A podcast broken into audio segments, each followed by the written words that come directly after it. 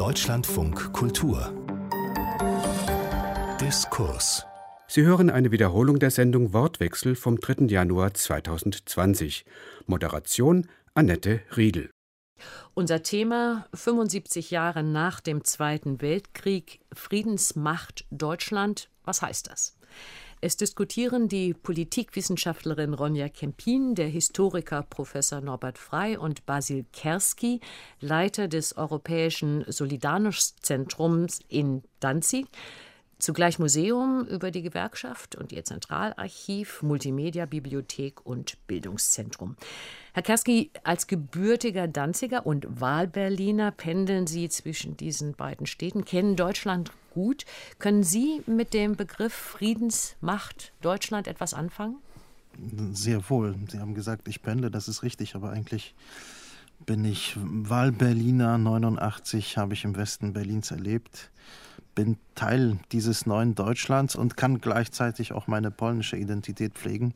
Das ist etwas Wunderbares, das ist etwas Neues und ich glaube, das ist typisch für dieses neue Deutschland, dieses multikulturelle, auch sehr stark in Mitteleuropa verwurzelte. Das ist äh, etwas sehr, sehr Positives und unterscheidet das heutige Deutschland von den eher belastenden Erfahrungen, schlechten Traditionen. Norbert Frey ist am Lehrstuhl Neuere und Neueste Geschichte der Friedrich-Schiller-Universität Jena. Herr Frey, Friedensmacht Deutschland sollte für Sie die Betonung da eher auf Frieden oder eher auf Macht liegen? Historisch, denke ich, gibt es gute Gründe, weiterhin die Betonung auf dem Frieden zu lassen, obgleich natürlich uns allen klar ist, dass sich die Frage nach der Rolle und Bedeutung Deutschlands in den letzten 30 Jahren, eben seit der Zäsur von 1989-90, noch einmal deutlich verändert hat. Ronja Kempin ist Senior Fellow bei der Stiftung Wissenschaft und Politik Berlin, dort im Bereich der Forschungsgruppe EU-Europa. Bundesverteidigungsministerin Kramp-Karrenbauer hat sich in einem Zeitungsinterview für ein umfassenderes robusteres Mandat der Bundeswehr in Mali ausgesprochen. Sie hat das begründet, indem sie gesagt hat, das sind die Franzosen, die da seit geraumer Zeit für militärische Sicherheit sorgen. Und vor diesem Hintergrund können dann Bundeswehr und zivile Organisationen die Aufbauarbeit, die sie leisten, in Sicherheit leisten. Und sie frage sich, so AKK, ob es bei dieser Arbeitsteilung bleiben könne. Und ein Zitat, Deutschland dürfe sich in dieser Region nicht wegducken. Militärisch wegducken. Teilen Sie diese Meinung der Bundesverteidigungsministerin, Frau Kempin? Ja und nein, glaube ich. Also AKK hat recht. Die Franzosen ähm, sind schon lange äh, dort. Sie haben mehrfach auch äh, um Unterstützung ersucht, auch in Berlin. Tatsächlich äh, hat das Bundesverteidigungsministerium unmittelbar nach diesem Interview äh, von Frau Kamp-Karenbauer den Franzosen eine Absage erteilt äh, für eine robuste Interventionstruppe, die die Franzosen aufstellen wollen. Hier kommt tatsächlich die Friedensmacht Deutschland wieder ins Spiel, denn die Bundeswehr, die Bundesregierung ist nur bereit, die deutschen Soldatinnen und Soldaten in den Auslandseinsatz zu schicken im Rahmen von internationalen Organisationen. Die EU wird hier ins Feld geführt und versehen mit einem Mandat des Sicherheitsrates der Vereinten Nationen unilaterale oder bilaterale Einsätze sind für Deutschland weiterhin im militärischen Bereich nicht an der Tagesordnung. Und das ist auch gut so. Frage an Herrn Frei und dann auch an Herrn Kerski. Ich denke, das ist gut so. Es ist weiterhin gut und richtig, dass die Bundeswehr eine Parlamentsarmee ist, dass über Auslandseinsätze im Bundestag gesprochen werden muss, entschieden werden muss. Und ich werde auch, wenn ich so ein bisschen provokant sein darf, an dieser Stelle das Gefühl nicht los, dass äh, die Rhetorik, die Frau Kramp-Kachenbauer hier bemüht hat und ja auch schon in letzter Zeit das ein oder andere Mal bemüht hat, doch ähm, ja vielleicht mehr mit einer um ihren Anspruch auf das Kanzleramt kämpfenden CDU-Vorsitzenden zu tun hat, als mit ihren genuinen außenpolitischen, verteidigungs- und sicherheitspolitischen Vorstellungen, Konzeptionen. Mein Gefühl ist, dass in diesem Bereich letztlich doch viel zu wenig konzeptionelle Arbeit in der Öffentlichkeit auch angesprochen, diskutiert wird, mit der Öffentlichkeit diskutiert wird, sondern dass man dann hier oder da mal einen Versuchsballon loslässt am Ende der Eindruck entsteht, warum eigentlich spricht jetzt hier an diesem Punkt die Verteidigungsministerin, das sind Fragen der Außenpolitik. Ist es nicht etwas, wo wirklich auch in sehr viel stärkerem Maße, als mir das der Fall zu sein scheint, das, nun ja, sagen wir, außenpolitische, diplomatische Establishment. Herr Kerski, jetzt hat Herr Frey ja schon gesagt, das ist nicht der erste ähnliche Vorschlag der Bundesverteidigungsministerin war, der jetzt kam in Bezug auf Mali. Wir hatten vor ein paar Wochen den Vorschlag, im Norden Syriens europäisch eine Sicherheitszone zu schaffen. Dann gab es dann entsprechend großkoalitionäres Hickhack anschließend. Und da ging es so ein bisschen unter, dass man ja schon sagen kann, da ist etwas passiert, was wir so noch nicht hatten. Zum ersten Mal seit dem Zweiten Weltkrieg hat Deutschland einen militärischen europäischen Vorschlag selbst angestoßen, irgendwo einzugreifen. Ist das aus Ihrer Sicht eine außenpolitische Wende? Also erstens, ich habe auch den Eindruck, hier versucht eine Verteidigungsministerin sich zu profilieren. Wir haben in Deutschland seit Ende der 90er Jahre eine sehr konkrete Debatte über Auslandseinsätze der Bundeswehr. So ist es. Ähm, ich erinnere an die ja, dramatische Jugoslawien, Postjugoslawien oder Kosovo-Debatte. Und ich habe den Eindruck, in den letzten 20 Jahren entstanden oder sind doch sehr klare Spielregeln formuliert worden, die sich bewährt haben. Also die Bundeswehr ist nicht in der Lage, einzeln zu handeln. Sie ist eine Armee, die geschaffen wurde, die geschaffen ist, um unter parlamentarischer Kontrolle mit internationalen Mandaten in internationalen Strukturen gefährliche Situation zu konsolidieren. Sie sehen, ich suche hier nach Worten. Ich glaube nicht, dass man mit militärischen Eingriffen Konflikte lösen kann, weder in Syrien noch, noch in Afrika. Und was mich beunruhigt, diese Äußerungen von Frau Karrenbauer deuten darauf hin, als hätten wir es mit neuen Herausforderungen, mit einer neuen Debatte um die Rolle der Bundeswehr zu tun. Nein. Es ist eine Debatte, die läuft seit 20 Jahren und äh, wir sollten als Deutsche daran interessiert sein, vor allem unsere internationalen Verteidigungsstrukturen, NATO oder auch die europäische äh, Verteidigungsidentität in den nächsten Jahren zu konsolidieren oder auch zu konkretisieren. Nun hat die Bundesverteidigungsministerin ja. ja nicht angestoßen, dass die Bundeswehr alleine dort tätig werden soll. Aber das, was vielleicht tatsächlich so ein bisschen ein Kulturwechsel ist im sicherheitspolitischen Gebaren der Bundesrepublik auf internationaler Bühne, ist, dass sie eine europäische Aktion, also nicht im Alleingang, aber angestoßen hat. Das hatten wir so noch nicht. Also ich wäre auch nicht ganz so streng wie meine beiden äh, Kollegen und würde das nicht nur auf deutsche Innenpolitik äh, reduzieren, das Interview von Frau Kramp-Karrenbauer. Ich glaube, äh, die Bundesregierung stößt zunehmend äh, in einen Konflikt, den sie bislang nicht aufgelöst hat und der auch schwer aufzulösen ist. Auf der einen Seite leben wir eine Kultur der militärischen Zurückhaltung. Das ist das Erbe der deutschen Rolle im 19. und vor allem im 20. Jahrhundert, ein Erbe auch des Zweiten Weltkrieges. Diese Kultur der militärischen Zurückhaltung wird von unseren Partnern, insbesondere in Europa, aber natürlich auch in den USA und in Kanada, immer stärker als Trittbrettfahren wahrgenommen. Wir ducken uns weg.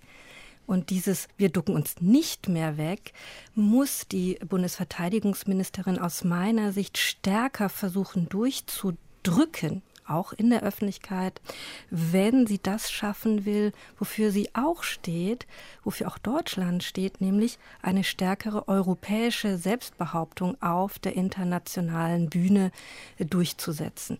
Das kann nicht angehen, dass Deutschland auf der einen Seite diese Selbstbehauptung fordert, immer wieder dafür wirbt und dann im entscheidenden Moment keine Vorstöße erbringt oder sich hinter dieser Kultur der militärischen Zurückhaltung oder auch immer gern gesehen hinter der öffentlichen Meinung in unserem Land versteckt. Kann man wirklich sagen, dass die neue Verteidigungsministerin aufgefordert ist, etwas durchzudrücken? Ich würde eher sagen, es geht darum, eine Argumentation aufzubauen, eine wirkliche auch gesellschaftliche Debatte anzustoßen. Ich meine, es fällt ja doch auf, dass die Deutschen in ihrer sozusagen Fundamentalentmilitarisierung, die nach 1945, wie ich sagen würde, glücklicherweise stattgefunden hat, dass sie aber auch da in dieser Zeit, in diesen langen Jahrzehnten eine Form von Desinteresse an allem sicherheitspolitischen, an allem militärischen entwickelt haben. Das kam im Paket, die in der Tat zu einem Problem auch für unsere europäischen Nachbarn geworden ist. Ich glaube, das Anliegen, dass Deutschland ein verlässlicherer Partner auf der internationalen Bühne, gerade auch für die Mitgliedstaaten in der Europäischen Union, die NATO. Ja, aber verlässlich sind wir doch. Das weiß ich nicht, aber diese Debatte ist ja schon 2014 angestoßen worden vom damaligen Bundespräsidenten Joachim Gauck. Sie erinnern sich an die berühmte Münchner ja. äh, Rede und ich glaube, da ist AKK jetzt kein Sonderfall, sondern sie reiht sich ein in eine ganze Serie an Bemühungen, die deutsche Öffentlichkeit dafür zu sensibilisieren, dass wir international eben stärker gefragt sind ähm, und dass wir einen Beitrag zu leisten haben. Dann lassen Sie mich zugespitzt die Frage formulieren, der schöne Satz, Nie wieder Krieg ist überholt? Also äh, solange die Politik nicht systematisch daran arbeitet, dass die Bundeswehr in der Gesellschaft präsent ist, äh, solange auch nicht über dieses Problem noch mal ernsthaft nachgedacht wird, ob das denn wirklich eine glückliche Entscheidung gewesen ist, die Wehrpflicht auszusetzen. Solange sehe ich nicht, dass man Mentalitäten, die über lange Zeit gewachsen sind, kurzfristig einfach mit einem Schalter umlegen kann. Herr Kerski, wie sieht man das in Polen? Wie wird da diskutiert? Ist es so, dass man eine Militarisierung der deutschen Außenpolitik fürchtet, die wir natürlich mit diesen Vorschlägen nicht sehen, aber möglicherweise eine Weichenstellung in die Richtung? Oder sagt man sich eher, Diplomatie, deutsche Diplomatie kann nur erfolgreich sein, wenn sie militärisch unterfüttert ist und begrüßt solche Überlegungen?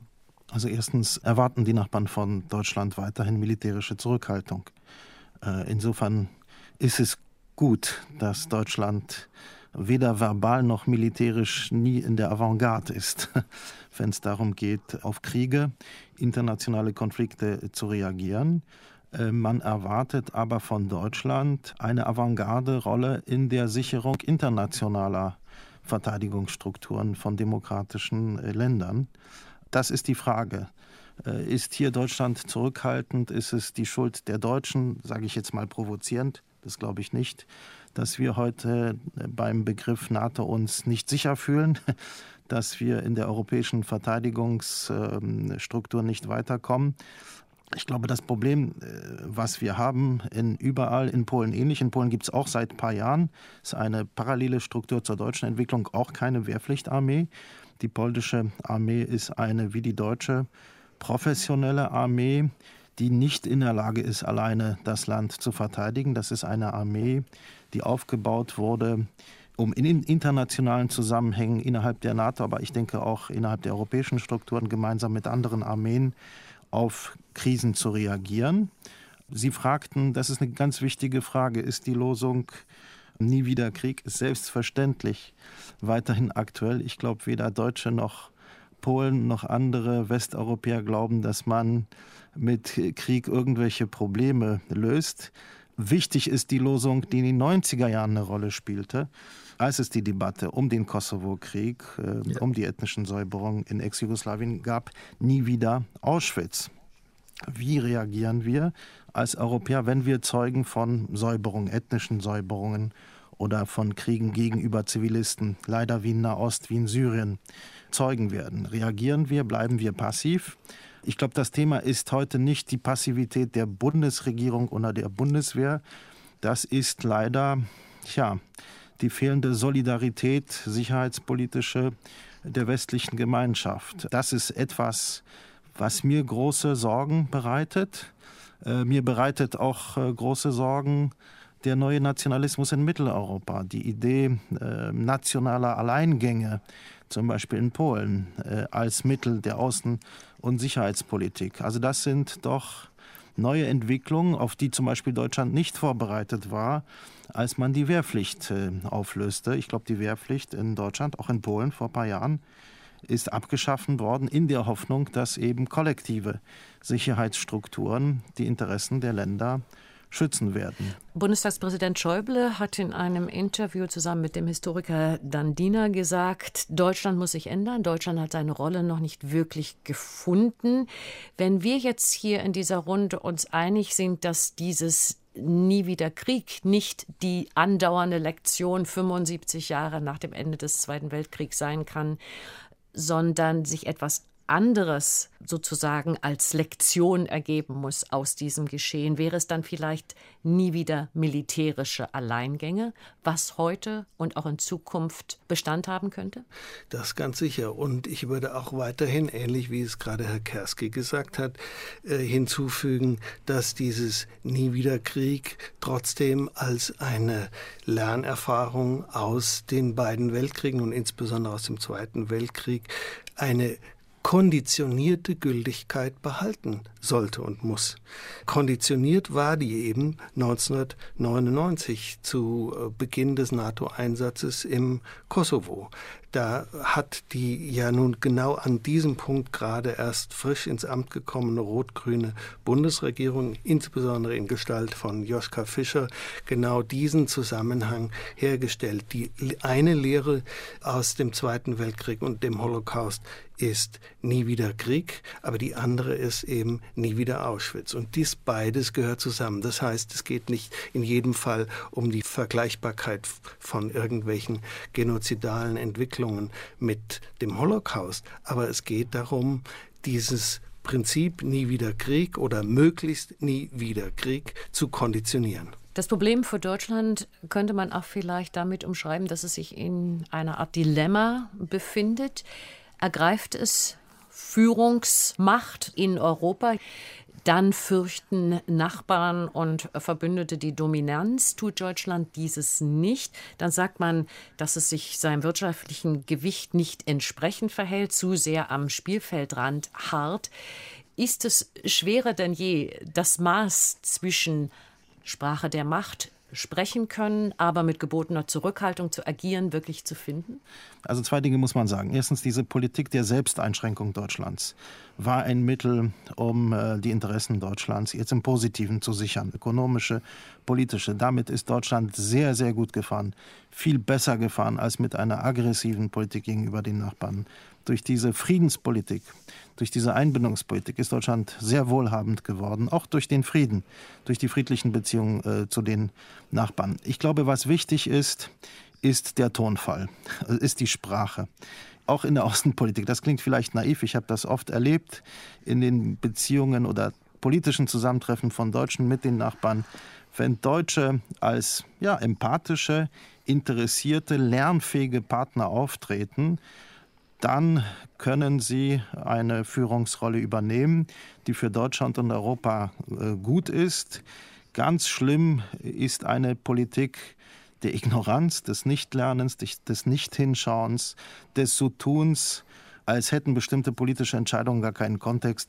Beispiel ähm, Ostsee-Pipeline. Ja, man kann nicht Friedensmacht in Europa sein, Europa stärken und dann bilateral mit Putins Russland über Jahre eine Interessenspolitik verfolgen, die auch die Sicherheitslage in Mitteleuropa verändert. Also ich glaube, der Tonfall ist wichtig. Ähm, bestimmte Politiker in der Nachkriegszeit, Willy Brandt zum Beispiel, Hans-Dietrich Genscher, haben das hervorragend gekonnt, die Macht Deutschlands zu vergrößern durch Bescheidenheit. Und es gab auch Fälle, Gerhard Schröder zum Beispiel, der den Ton oft nicht getroffen hat. Die Bundeskanzlerin äh, hat das hervorragend gemacht. Ähm, ja, die neue Bundesverteidigungsministerin, ich glaube, die muss das noch leider lernen. Frau Kempin, würden Sie sagen, dass Deutschland schon allein aufgrund seiner geopolitischen Lage und seiner Geschichte ein nachgerader idealtypischer Vermittler in Europa zwischen Nord und Süd und Ost und West wäre, konjunktiv? Und wenn es so wäre,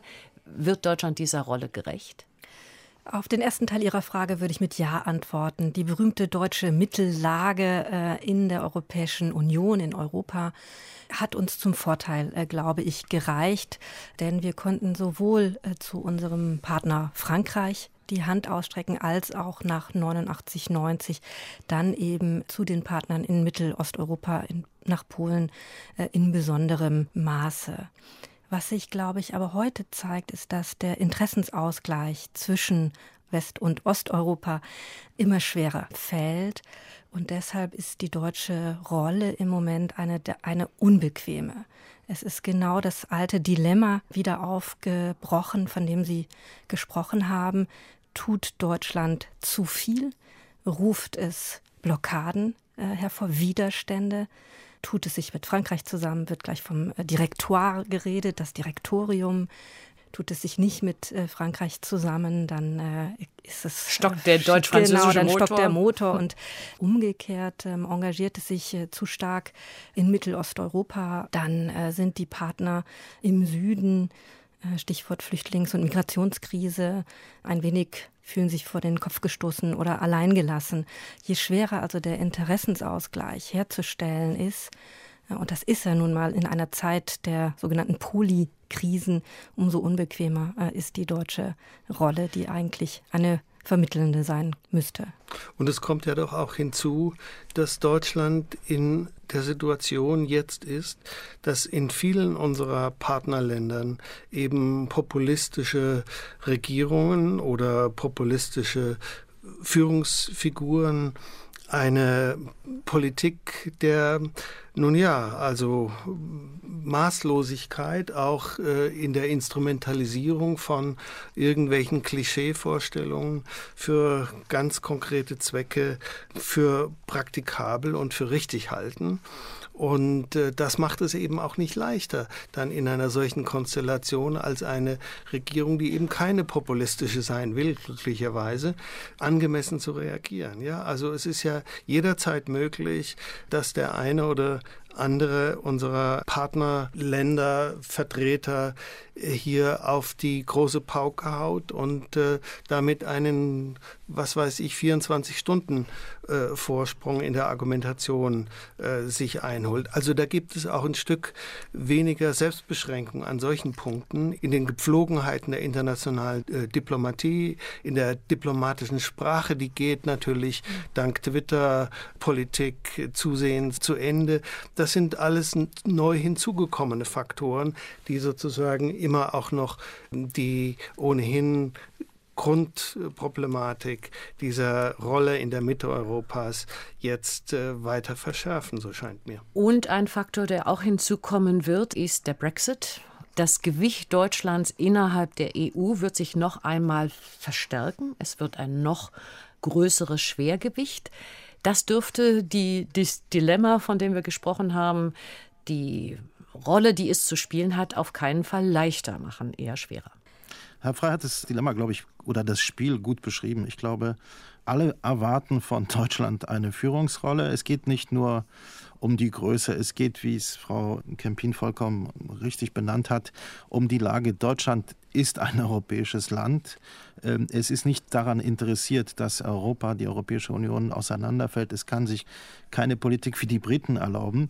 Andererseits äh, erleben wir in den letzten Jahren nicht nur im Süden Europas, nicht nur in der Mitte Europas, dass zunehmend äh, antideutsche Rhetorik auch benutzt wird, um Politik zu machen, um Innenpolitik zu machen. Der Wahlkampf, der Präsidentschaftswahlkampf zum Beispiel in Tschechien zuletzt, äh, auch in Polen, die Wahlkämpfe sind von antideutschen äh, Ressentiments geprägt. Und da geht es weniger um die zwei Weltkriege.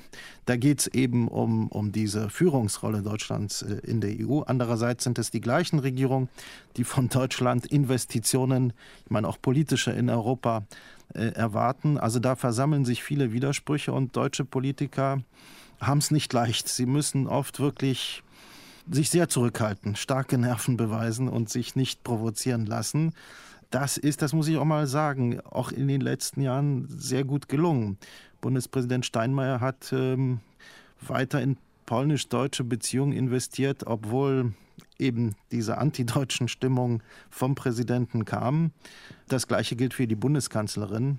Das ist vielleicht der Preis, das ist vielleicht die Rolle, dieses, ja. äh, dieser besonderen Lage Deutschlands und dieser ja. besonderen Größe. Vor diesem Hintergrund würde ich das gerne auch noch unterstreichen, was Herr Kerski gesagt hat, nämlich, dass ähm, dieses Festhalten, auch dieses unkommunikative Festhalten an äh, Nord Stream 2 tatsächlich Der Gaspipeline. Äh, mhm. eine wirkliche unglückselige Entwicklung ist, ja. Sie hören Deutschland von Kultur mit der Sendung Wortwechsel. Wir diskutieren über das Thema 75 Jahre nach dem Zweiten Weltkrieg. Friedensmacht Deutschland. Was heißt das? Dieses Thema diskutieren die Politikwissenschaftlerin Ronja Kempin, der Historiker Professor Norbert Frei und Basil Kerski, Leiter des Europäischen Solidarność-Zentrums Danzig. Ich würde gerne mit Ihnen ein bisschen mehr auf das deutsch-polnische Verhältnis eingehen wollen. 1990 mit dem 2 plus 4 Vertrag, der die Vereinigung, Wiedervereinigung, je nachdem, wie man es nennen will, Deutschlands besiegelt hat, wurde auch die deutsch-polnische Grenze ein für alle Mal völkerrechtlich verbindlich geregelt, auf die Oder-Neiße-Linie festgelegt. 1991 gab es dann einen deutsch-polnischen Nachbarschaftsvertrag. Viele sagen, der ist mindestens genauso wichtig wie der deutsch-französische Vertrag, der in Aachen noch einmal vor einigen Monaten erneuert wurde. Wie sehen denn die polnischen Nachbarn die Deutschen heute? Spüren sie die kulturelle Nähe? Sehen sie sie als Verbündete, als Vertraute? Oder ist das Misstrauen doch immer noch stark da, das kollektive Trauma des Überfalls 1939 bleibt? Oh, gute Frage. Wissen Sie, sie ist schwer zu beantworten. Ähm, rein subjektiv würde ich sagen, die Mehrheit der Polen hat heute ein normales Verhältnis zu den Deutschen. Es sind Nachbarn, zu denen man Beziehungen hat, nicht nur ökonomische, aber auch Polen ist viel wichtiger. Und es überrascht mich, dass das in ihrem politischen Kalkül vieler deutsche Politiker nicht sehen, viel wichtiger als nicht nur Russland, der gesamte mittel- und osteuropäische ja. Markt bis an die chinesische Grenze. Die meisten Bürger spüren das, verstehen das. Allerdings muss man sagen, Sie erwähnten den Grenzvertrag. Das war ein Jahrhundertereignis. Überhaupt 2 plus 4 als Modell, schauen Sie, keine langwierige internationale Friedenskonferenz, an der alle Teilnehmer des Krieges stattfanden. 2 plus 4, das war das ausgedrückte Vertrauen der Nachbarn, der Holländer, der Dänen, der Polen, die gesagt haben, okay, lassen wir die Alliierten die außenpolitischen Fragen klären. Polen kam dazu wegen eben der schwierigen Frage äh, der Grenze. Also es war 2 plus 4 plus 1. Sie haben etwas sehr Wichtiges betont. Diese deutsche Vereinigung, das war ein Paket. Äh, Grenzvertrag, aber auch der Nachbarschaftsvertrag. Versöhnung mit Polen. Und dieser Vertrag, wenn Sie ihn heute lesen, ist das ein historisches Dokument und das ist positiv. Ich glaube, diese positive Entwicklung führt dazu, dass auch im politischen Geschäft Parteien, Politiker versuchen, das Positive in Frage zu stellen, um auch Aufmerksamkeit zu schaffen. Ja, mit ziemlich blöden äh, Sprüchen, sodass wir in den letzten Jahren sehr, sehr viel leider Negatives aus Warschau gehört haben.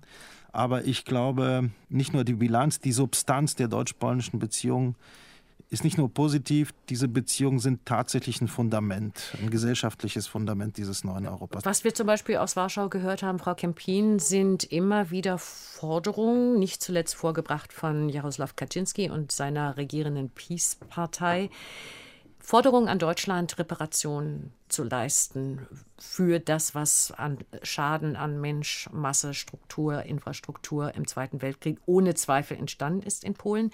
Etwas, was nicht Teil des 2 plus 4 Vertrages ist, der ja auch nicht Friedensvertrag genannt wird. Abgesehen von der Wahrscheinlichkeit, dass das auch innenpolitisch in Polen instrumentalisiert wird, hat man trotzdem ein gewisses Verständnis dafür, sollte man es haben, dass dieses Thema nicht nur von Polen, Reparationen immer wieder aufploppt? Ja, ich glaube, es kommt sehr ähm, auf den Kontext an, in dem man dieses Thema immer wieder versucht hochzubringen. Herr Kerski hat vorhin zu Recht auf die Sprache der Politik, ähm, die Rhetorik, den Tonfall ähm, verwiesen. Und ich glaube, ähm, wir müssen da sehr achtsam sein, ähm, wenn es darum geht, wann werden diese Forderungen äh, an Deutschland herangetragen. Dienen sie zuvorderst innenpolitische Motive in den Ländern, äh, aus denen sie vorgebracht werden. Erinnern Sie sich an Griechenland, da kamen die Forderungen äh, nach deutschen Reparationszahlungen zur Hochzeit der Euro Krise. Da versuchte man, die Schuldenlast ein wenig äh, abzumildern. Ähm, das ist dann sicherlich aus meiner Sicht nicht eine glückliche Vermengung äh, von, von Themendossiers. Auf der polnischen Seite ist es sicherlich ein schwieriges Thema, wenn es nicht, wie das Beispiel, das Sie äh, genannt haben, Kaczynski und die Peace-Partei, auch hier wieder sehr anti-deutsch äh, motiviert ist, dann sollten wir dem Thema, denke ich, Gehör verschaffen. Andernfalls, denke ich, ist es ein plumper Versuch, wenn ich das so deutlich sagen darf, von befreundeten Nationen die deutsche Politik ein wenig mundtot zu machen. Aber abgesehen davon, Herr Frei, ist es ja schon so, und das muss man, glaube ich, auch beim Namen nennen, dass es Plünderungen gegeben hat von Kunstgegenständen, beispielsweise von Schätzen, die bis heute nicht zurückgegeben worden sind. Und natürlich ist es auch richtig, dass Schäden entstanden sind durch die Angriffe Deutschlands, die letztendlich bis heute nicht wirklich, was Infrastruktur angeht und auch die Menschen, die den Staaten, den Nationen fehlen, bis heute nicht wirklich sich verloren haben. Sie sind da, sie sind präsent, kann man verstehen, als Frage formuliert. Wenn das ein Dorn ist, der immer noch im Stachel der beteiligten Menschen, beispielsweise in Griechenland, aber auch in Italien steckt? Ich glaube, was da ein Dorn, wie Sie es gesagt haben, weiterhin ist, das äh, ist nicht so sehr die Frage, ob da jetzt noch ganz konkret Reparationen gezahlt werden oder ob man sich an die internationalen Konventionen nach Kriegen hält, in deren Zusammenhang da eben bestimmte äh, Leistungen wegen ziviler Opfer ausgeschlossen sind oder insbesondere auch was sozusagen militärische Vorgänge angeht. Wir müssen ja sehen, es hat äh, sozusagen durch die Jahrzehnte hindurch immer wieder auch Initiativen gegeben, es hat auch Zahlungen gegeben, es hat Wiedergutmachungsleistungen gegeben, es hat äh, Bemühungen auch schon zur volkspolnischen Zeit gegeben. Es ist auf der anderen Seite alles, wenn Sie so wollen, in vielerlei Hinsicht ein Tropfen auf dem heißen Stein geblieben, weil es anders gar nicht zu kompensieren ist. Aber umso wichtiger ist, dass wir über diese Dinge in einem wirklich ernsthaften Gespräch bleiben. Das, es geht ja heute nicht mehr um die Generationen derer, die konkret und persönlich gelitten haben, sondern es geht um die Nachfahren auf beiden Seiten. Dass sich die Deutschen also ihrer historischen Schuld bewusst bleiben. Nicht, dass die heutigen Deutschen daran in irgendeiner Weise schuld wären, aber dass sie Verantwortung bereit sind, weiterhin zu übernehmen, dass sie auch die Erinnerung an die entsprechenden Verbrechen bereit sind, weiterhin im Bewusstsein zu halten, dass es auf dieser Ebene auch einen Austausch gibt. Und da denke ich, ist zum Beispiel noch viel stärker als in Bezug auf Polen in Sachen Griechenland jahrzehntelang viel zu viel versäumt worden. Ja, da ist also, weil Griechenland dann äh, nach dem Bürgerkrieg am Ende ganz auf der sicheren westlichen Seite war, äh, hat man geglaubt, den Mantel des Schweigens über diese deutschen Verbrechen in Griechenland hüllen zu können und sich wirklich von bundesrepublikanischer Seite sehr intransigent verhalten.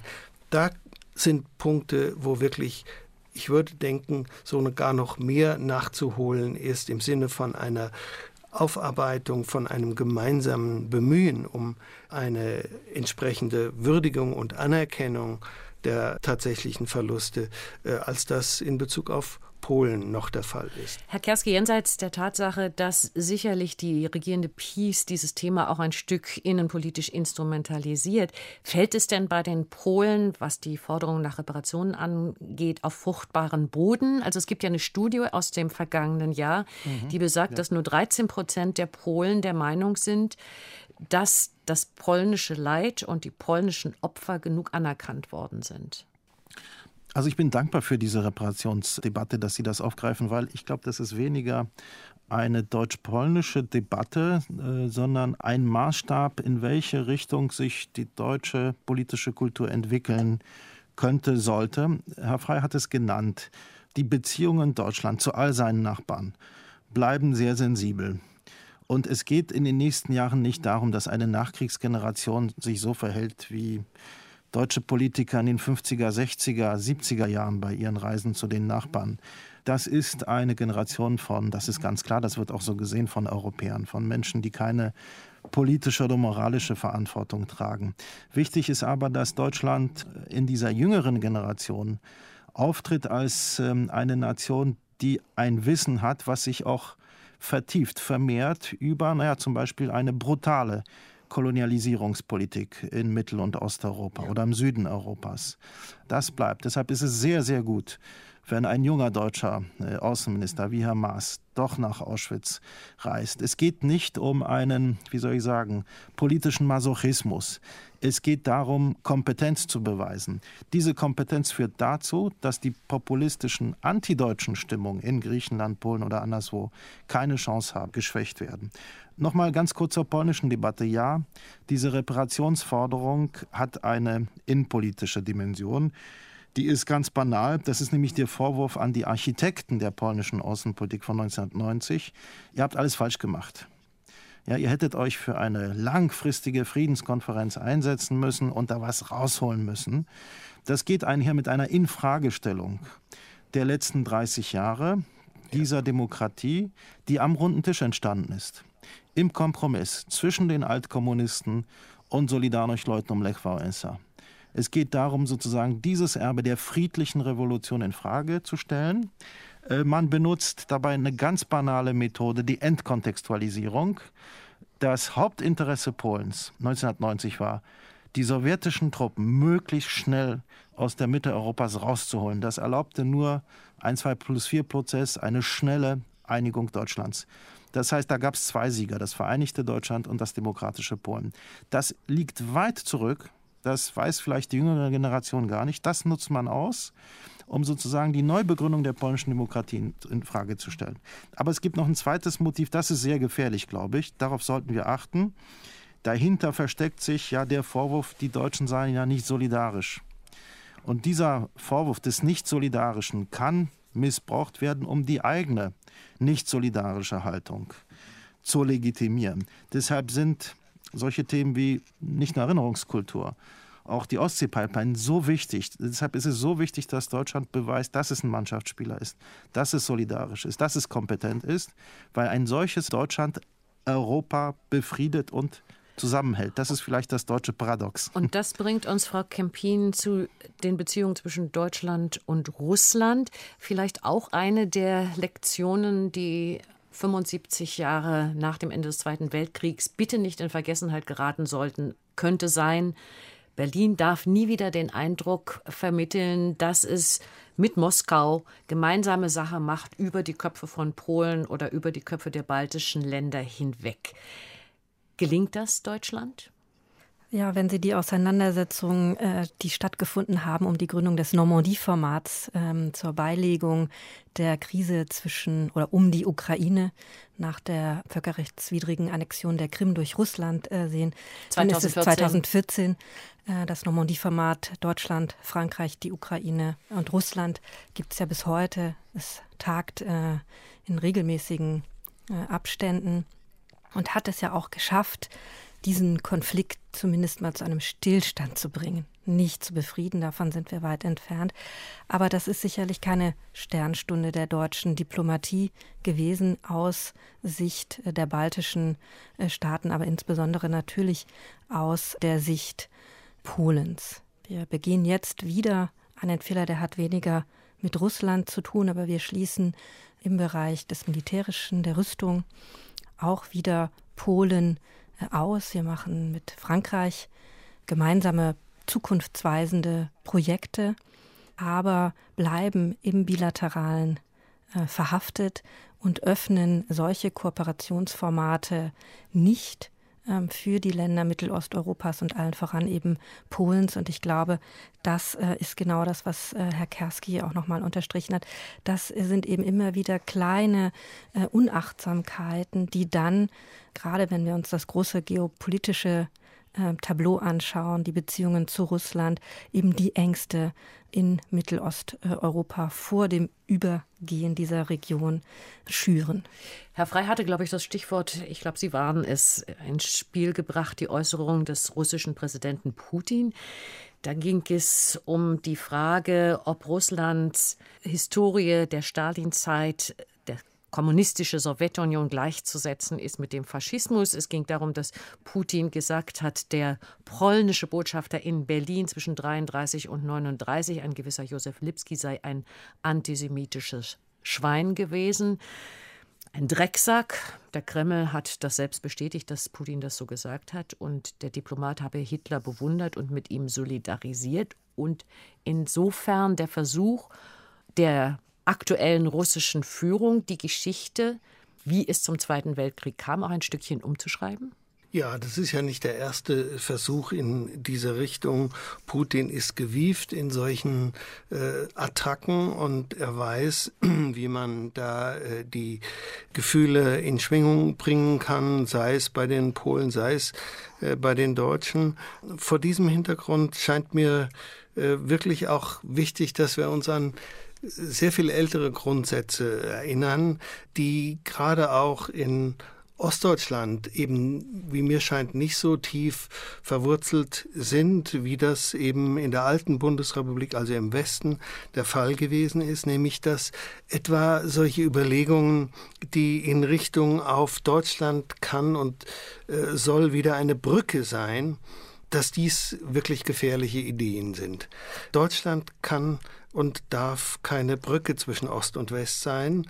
Äh, wir können uns auch, finde ich, nicht als Makler verstehen. Dazu ist Deutschland äh, zu groß. Es ist ähm, weder ein ehrlicher noch ein gar unehrlicher Makler gefragt, sondern es ist gefragt, dass Deutschland die Macht in der Mitte zu seinen Nachbarn äh, steht, sich um ein vernünftiges partnerschaftliches Verhältnis auch mit Russland bemüht, aber insbesondere seine unmittelbaren Nachbarn Frankreich und Polen. Und da stimme ich Frau Kempin sehr zu, was sie äh, gerade eben gesagt hat über das Normandie-Format, dass sie wirklich insbesondere natürlich auch erstmal die unmittelbaren Nachbarn im Blick behält, Europa im Blick behält und dann selbstverständlich auch äh, den weiteren äh, Zusammenhang. Aber es kann nicht darum gehen, dass das im Sinne einer Brückenvorstellung passieren kann.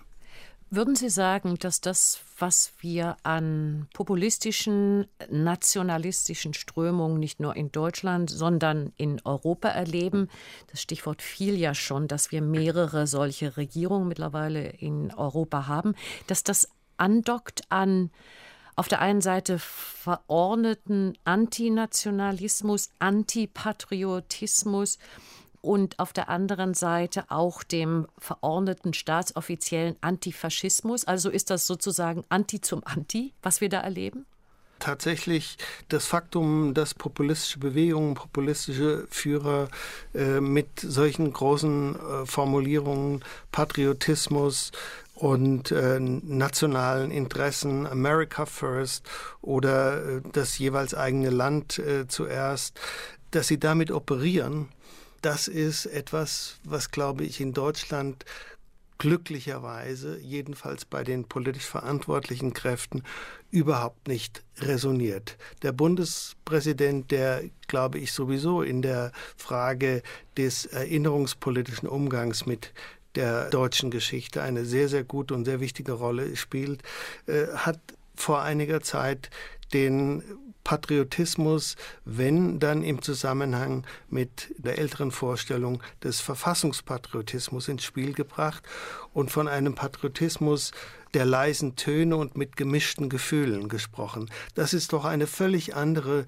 Tonlage als das, was wir etwa auch von jenseits des Atlantiks in den letzten zwei Jahren zu hören bekommen.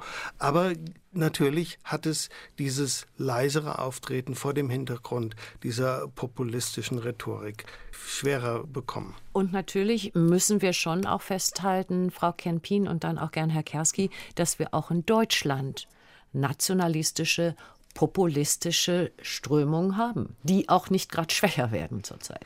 Das stimmt. Für mich ist es aber, glaube ich, eher ein Produkt eines sich äh, zuspitzenden Generationskonfliktes. Der sich doch immer klarer zeigt, der sich vielleicht auch im letzten Jahr sehr klar gezeigt hat. Wir dürfen nicht vergessen in unserer Diskussion, wir schauen sehr viel zurück, aber wenn wir auf das Heute gucken und auf die Zukunft, wir leben in der Europäischen Union in alternden Gesellschaften, die ein Höchstmaß an Wohlstand erreicht hat, die saturiert ist. Es wird vom alten weißen Mann gemeinhin gesprochen. Und äh, der alte weiße Mann und vielleicht auch die alte weiße Frau sind veränderungsavers. Sie sind der Meinung, dass früher alles besser war. Sie sehnen sich nach den Zeiten, wo es Schwarz und Weiß äh, gab, zurück. Ich glaube, die gab es nie, aber äh, das ist so eine Sehnsucht, die sich doch immer stärker Bahn bricht in unseren Gesellschaften und die diesen äh, Kräften äh, Auftrieb äh, gibt die nicht in der die Lage heutigen, sind. Die heutige AfD hat ihre größten äh, Erfolge jetzt bei den Landtagswahlen bei den ungefähr 40-Jährigen gehabt. Und die äh, über 60-Jährigen, das sage ich als ja, ja. über 60-Jähriger, waren eine vergleichsweise unsichere Bank für die AfD. Ja, aber nichtsdestotrotz, glaube ich, sind auch die 40-Jährigen äh, in diese alternde Gesellschaft für mich schon, ehrlich gesagt, einzuordnen, denn sie haben keine Antworten auf die Zukunftsfragen, die uns die heutige Jugend, angeführt von Greta Thunberg, How dare you, ähm, stellt. Und ich glaube, das spitzt sich äh, immer mehr zu und diese einfachen äh, Antworten verfangen eben äh, bei äh, der Wahlbevölkerung die eben äh, altersmäßig äh, sozusagen den Flaschenhals sozusagen äh, ausmacht. Ja. Und Sie meinen nicht, und die Frage geht dann auch in die Runde, dass es auch etwas damit zu tun hat, dass wir zwei Variationen hatten der Erinnerung und des Gedenkens im Osten und im Westen. Einmal war da, wo es sozusagen den staatsoffiziellen Antifaschismus gab, die Frage überhaupt nicht im Raum, dass es auch dort Überbleibsel von autoritärem, nationalistischen, antisemitischen Denken gab. Und auf der anderen Seite gab es in den offenen westlichen Gesellschaften zwar entsprechende Überlegungen, aber vielleicht auch die Hybris, dass man sagt, das haben wir mit der Stunde Null überwunden. Frau Riedel, ich glaube, Sie haben etwas sehr Wichtiges ähm, angesprochen. Ich mag zwar diese geografischen Teilungen nicht, weder Europas noch Deutschlands, aber Fakt ist, dass vor allem in den 80er Jahren in der DDR sehr viel politisch investiert wurde in eine nationalistische Rhetorik, äh, Preußenwelle. Der Hintergrund war ganz einfach, das war waren die revolutionären Veränderungen in Polen, in Ungarn und man reagierte zum Beispiel mit antislawischen, antipolnischen äh, Stereotypen. Man schloss die Grenze zu Polen in den 80er Jahren. Also die Endzeit äh, der DDR war nicht nur geprägt von der wachsenden Unmut, Protest gegenüber Honecker und dem SED-Regime, aber auch das SED-Regime hat versucht, seine Macht weniger mit äh, internationalistischer Rhetorik als nationalistischer zu sichern. Übrigens ein Prozess, der in allen Ländern ähm, des Spätsozialismus stattfand. Ich glaube, wir sollten den Fehler nicht begehen zu glauben, in den letzten Jahrzehnten sei ganz Europa nur geprägt worden von seinen tief demokratischen Traditionen. Wir haben in Gesamteuropa im Süden, im Westen, im Osten autoritäre Traditionen, intellektuelle Gruppen, politische Gruppen, die Verfassungspatriotismus oder ich würde das polnisch nennen, kritischen Patriotismus nicht gutheißen. Ähm, die Frage ist, wieso sind die jetzt äh, stärker? Ist das eine Generationsfrage?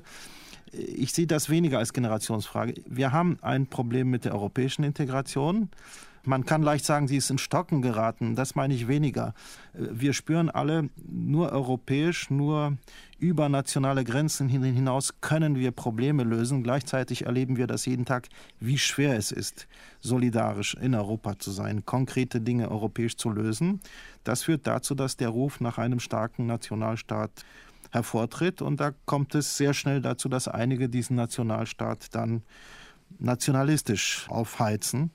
Äh, ich glaube, das ist eine Entwicklung, die wir überall in Europa ähm, erleben. Die Antwort darauf kann, glaube ich, nur sein, ein glaubwürdiges Europa, was mit den europäischen Strukturen konkrete Probleme der Bürger löst und ihnen ein Sicherheitsgefühl vermittelt. Das ist die Aufgabe für die nächsten Jahre. Eine sehr schwierige, natürlich. Über die Jahrzehnte ist dem 8. Mai Kriegsende sehr unterschiedlich gedacht worden. Wenn man sich nur mal die Reden der jeweiligen Bundespräsidenten anschaut, dann hat sich der Duktus, in dem sie gegeben wurden, verändert. Einmal war es die Paradoxie der Geschichte, dass man gleichzeitig erlöst und vernichtet wurde in Deutschland mit diesem 8. Mai. Dann war es eher die Chance zum Neubeginn, die zumindest für den Westen betont wurde. Und schließlich der Tag der Befreiung, der dieser 8. Mai war. Wenn jetzt wieder gedacht wird in diesem Jahr, und das möchte ich von Ihnen allen gern zum Schluss kurz hören, was wünschen Sie sich? Wo sollte sozusagen das Schwergewicht des Gedenkens und der Reden liegen? Auf Befreiung, auf Zäsur, auf Chance, auf Vernichtung?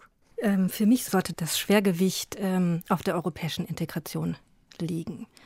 Denn äh, ohne die ausgestreckte Hand unserer Nachbarn und insbesondere ohne die ausgestreckte Hand Frankreichs am 9. Mai 1950 mit der berühmten Rede des damaligen Außenministers äh, Robert Schumann äh, wären wir heute in Europa sicherlich nicht da, wo wir sind und wir würden nicht äh, uns die Köpfe darüber zermartern, ob die deutsche Mittelrolle, Mittellage denn gut genutzt wird oder äh, uns eher im Moment zum Hindernis gereicht. Also ich würde finden, äh, dass dieses Jubiläum in Anführungsstrichen äh, genutzt werden sollte, jetzt wirklich äh, den Blick auf Deutschland hinter uns zu lassen und wirklich nach vorne zu schauen und sagen, was haben wir geschaffen und wo muss uns der Weg hinführen, dass wir nie wieder Krieg, nie wieder Auschwitz, wirklich nie, nie wieder erleben.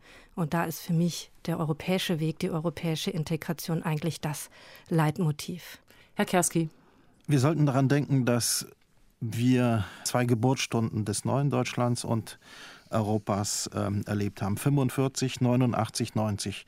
Das sind zwei zusammenhängende Daten. 45 brachte ja Gesamteuropa nicht die Freiheit, auch nicht allen Deutschen, aber dafür 89, 90. Wir sollten daran erinnern, dass 45, 89 Lektionen sind für die Zukunft. Die Lektion ist tatsächlich nie wieder Krieg.